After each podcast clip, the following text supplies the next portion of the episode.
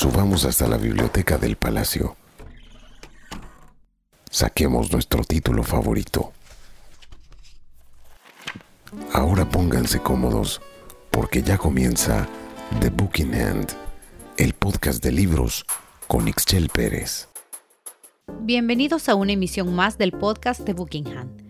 Quiero aprovechar para agradecer sus mensajes y comentarios, así como las fotografías que me envían algunos de ustedes desde librerías y bibliotecas con los libros recomendados en este espacio. Me alegra mucho incentivar su lectura. Hoy continuaremos con la serie Ausencias, en las que he reunido libros muy personales e impactantes, en los cuales los escritores tratan de poner en palabras el terrible dolor de la pérdida de sus seres queridos. Son obras literarias que merecen un tributo por el solo hecho de que nos abren las puertas a los más íntimos silencios y en ocasiones nos permiten ser testigos de cómo se superan los más duros momentos de la vida. Hoy hablaremos del libro Y tú no regresaste, de Marceline Loridan Evans. Les comparto que de alguna forma este podcast puede contener spoilers por la naturaleza misma del texto, difícil de comentar sin hacer alusiones a la historia, además porque desde el título del libro ya conocemos el final. También me disculpo porque todavía no sé hablar francés, esa es una de mis tareas pendientes, así es que si pronuncio mal alguna cosa, incluido el nombre de la autora, les pido disculpas. Yo era tu querida niña, esa es una de las frases que Marceline le escribe a su padre en el libro Y tú no regresaste, y lo hace nada más y nada menos que siendo ya una mujer de 86 años, aproximadamente 70 años después de la última vez que lo vio. Durante siete décadas no fue capaz de dedicarle esas palabras. Las evadió, las olvidó, las enterró, las ignoró, las vapuleó mantuvo todos sus sentimientos tras una compuerta, encerrados y apaciguados, pendiente de no dejarlos salir, porque como ella dice, dejar que la ausencia entre te vuelve vulnerable, despierta los recuerdos, debilita y mata. De hecho, durante toda su vida literalmente nunca pudo volver a pronunciar la palabra padre. Cada vez que la escuchaba en cualquier parte, en labios de cualquier desconocido, volvía el rostro y se descolocaba. Y es después de tanto silencio exterior y tanto ruido interior que Marceline decidió publicar este libro. Una novela de tan solo 92 páginas, corta pero punzante, lacerante, con cada una de las frases bien puestas, sin oraciones vanas, palabra a palabra, atravesando nuestras barreras y deshojando nuestra resistencia, llevándonos de la ternura a la indignación, cercándonos con la penumbra e iluminando la desesperanza. Marcelina estalla en nuestras manos una carta íntima dedicada al padre que perdió para siempre en los campos de concentración durante la Segunda Guerra Mundial y nos habla de todas esas décadas en las que nunca dejó de extrañarlo. Nos revela las capas de dolores que ha guardado desde su juventud una sobre otra. Marceline Loridan Evans, nacida Marceline Rosenberg, es hija de judíos polacos que habían emigrado a Francia en 1919. Es en ese país donde la capturó la Gestapo junto a su padre el 13 de abril de 1944. Ella tenía solo 15 años. En el camino a Auschwitz-Birkenau, sin saber aún hacia dónde iban, Marceline trata de consolar a su padre y tranquilizarse ella misma diciendo con esperanza que a donde los lleve se dedicarán a trabajar y después volverán. En respuesta, su padre le lanza una profecía que la perseguirá durante toda la vida. Tú sí volverás porque eres joven, pero yo no regresaré, le dice, y no vuelve. El último lugar donde pudo abrazarlo fue el campo de concentración durante un encuentro furtivo, rebelándose contra todo y soportando los golpes.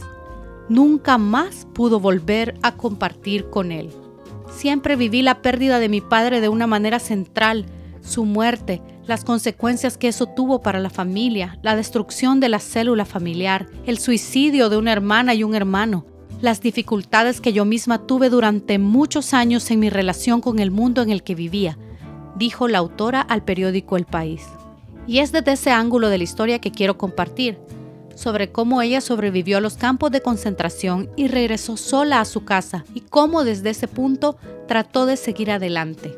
No voy a ahondar en la historia pública y política que también marca el libro. Quiero referirme a las huellas personales de las guerras, a esas que quedan para siempre en una joven, en una familia.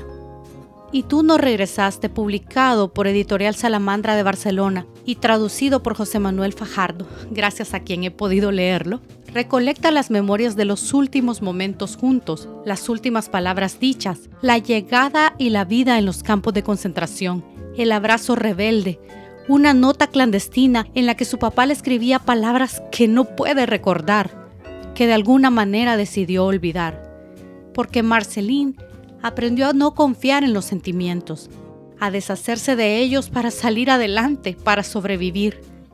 Desde que llegó al campo de concentración en el convoy 71, su personalidad fue cambiando hasta protegerse de ella misma, de la pena y la angustia, y eso no cambió nunca más.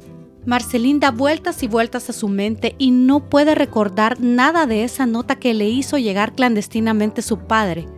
Solamente viene a ella la primera línea mi querida niña. Es a partir de la búsqueda de esas palabras perdidas que el libro plasma la cuerda floja de la ausencia, en la que olvidar es una autodefensa que termina lastimándonos. El libro también aborda la terrible sensación de culpa que invade a muchas personas que pierden a los suyos, donde se preguntan, ¿y si hubiera? ¿Y qué hubiera pasado? ¿Hubiera sido mejor si se salvara a él y muriera yo? En el caso de Marceline, la impacta ser una sobreviviente del holocausto y pensar una y otra vez que cuando volvió a casa, su hermano pequeño, a quien realmente esperaba, era a su padre. Eso es lo que ella piensa al ver al niño de seis años en el andén del tren, buscando a su papá con la mirada, y al recordar de que justo antes de que se separaran, ese niño era como una extensión de su padre. Solo ella regresó, de alguna manera siente que su familia se lo reprocha y conecta la situación a una serie de hechos infortunados. Está convencida que quien debía morir en los campos era ella y no su papá. Mi regreso es sinónimo de tu ausencia, a tal punto que he querido borrarlo y desaparecer yo también, le escribe a su padre. En otra parte de la carta reafirma, deberías haber regresado, siempre he pensado que para la familia hubiera sido mejor que volvieras tú en vez de yo. Con el pasar de las páginas también comprendemos que al salvarse de los campos de concentración, con el fin de la guerra, también la atrapa el ambiguo sentimiento de ser libre pero infeliz, de ser una mujer que puede caminar por las calles y estar en su casa, pero sin que signifique nada más que una permanente tortura, porque el único reencuentro posible era contigo, le dice a su padre. Tantas décadas después escribe lo duro que fue volver a una vida en la que él ya no está. Habla de la espera permanente que suele aquejar a quienes pierden a sus familiares en guerras y de cómo su hermano va una y otra vez al andén, simbolizando la espera de toda la familia, la esperanza de que un día aparezca el padre diciendo, aquí estoy, estoy bien. El libro plasma esa constante búsqueda de pistas, las noticias de que lo vieron en X o en Y lugar, la expectativa de que la pesadilla va a terminar, hasta que un día llega un certificado de desaparición emitido por el gobierno francés. Un decreto de ausencia. Y aún así, el alma no puede creerlo, porque a los desaparecidos de alguna forma se les espera toda la vida. Marceline también comparte cómo la marcó a ella misma haber estado en el campo de concentración siendo una jovencita. Se lo cuenta a ese padre que no volvió y al que ahora se atreve a escribirle. Le habla de las secuelas y los traumas. Le habla de no poder dormir sobre un colchón blando, del rechazo a las duchas de los hoteles, del miedo al ver el humo de las chimeneas o del odio a su cuerpo, porque la primera vez que alguien lo vio desnudo, ese alguien era el doctor Mengele. La autora también le habla a su padre de las noticias, de sus ex esposos de los que tomó sus dos apellidos. Le pregunta qué hubiera pensado de que no eran judíos, le cuenta lo que fue de cada uno de sus hermanos, le dice cómo fue tejiendo su vida.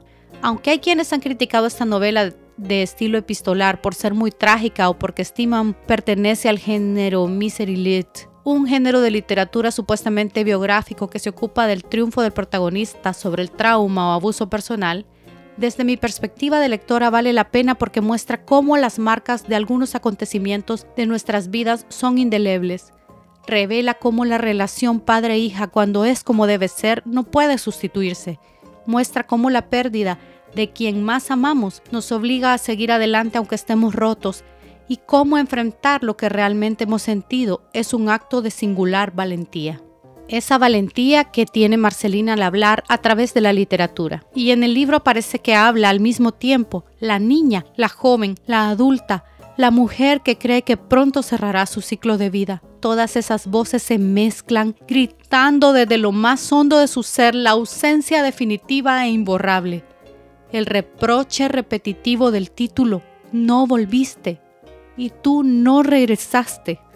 Reproche hacia ella misma por regresar, reproche hacia la injusticia, hacia el desarraigo de millones de familias. Si bien antes Marcelina había publicado sus memorias, este libro es aún más personal porque en él deja que la voz de su alma sea la que tome las palabras y se dirige directamente a su padre. El lector bien podría obviarse de la ecuación. El libro pudo no ser publicado. Creo que el proceso más importante es el de esa mujer de 86 años que se para frente a sí misma y dice, por fin, voy a hablar de esto que me ha quemado toda la vida. ¿Por qué este libro en este momento? le preguntaron a Marcelín en el periódico El País. Los momentos llegan cuando llegan, respondió. Y agregó que es con su padre ausente con quien puede hablar y hacer un balance de su vida. Enviarle una carta que jamás va a responder. Por su fluidez, su lenguaje diáfano y la narración lineal, la novela bien podría terminarse en un par de horas. Pero al menos desde mi experiencia, tuve que detenerme muchas veces, en ocasiones a cada página o a cada párrafo. Uno no puede cargar con toda la vida de alguien en dos horas y menos con esa vida. Este es un libro que hay que leer despacio, contemple, y es justo agregar que al mismo tiempo que Y tú no regresaste es una historia de imposibilidades, de adioses, de culpas y preguntas irresolutas, de dolores inmanejables, también es una historia de imponente resiliencia, donde una mujer sale adelante de la situación más oscura que cualquiera pueda imaginar. Con esa convicción le cuenta a su padre que ha logrado vivir y que al fin y al cabo ha sido una persona alegre. Fui feliz a nuestra manera para vengarnos a nuestra manera para vengarme de estar triste, riéndome de todos modos, asegura. También ha sido una persona que ha sobresalido con una prestigiosa carrera como realizadora de películas y documentales recorriendo varios países.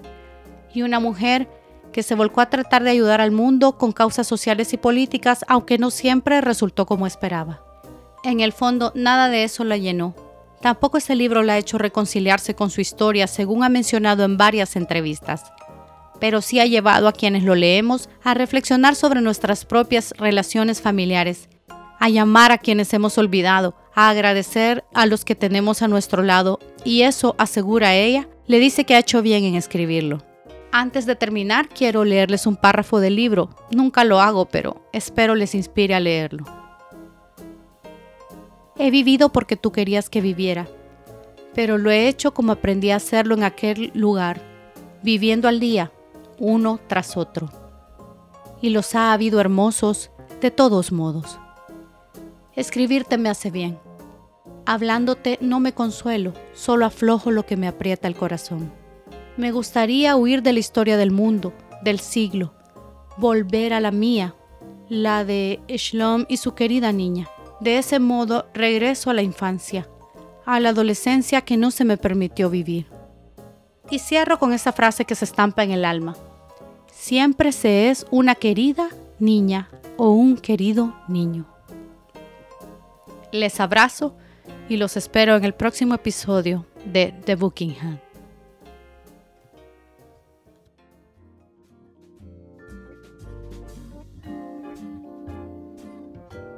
No se pierdan nuestra próxima edición de The Booking Hand. Síganos en Twitter como arroba TheBookSB.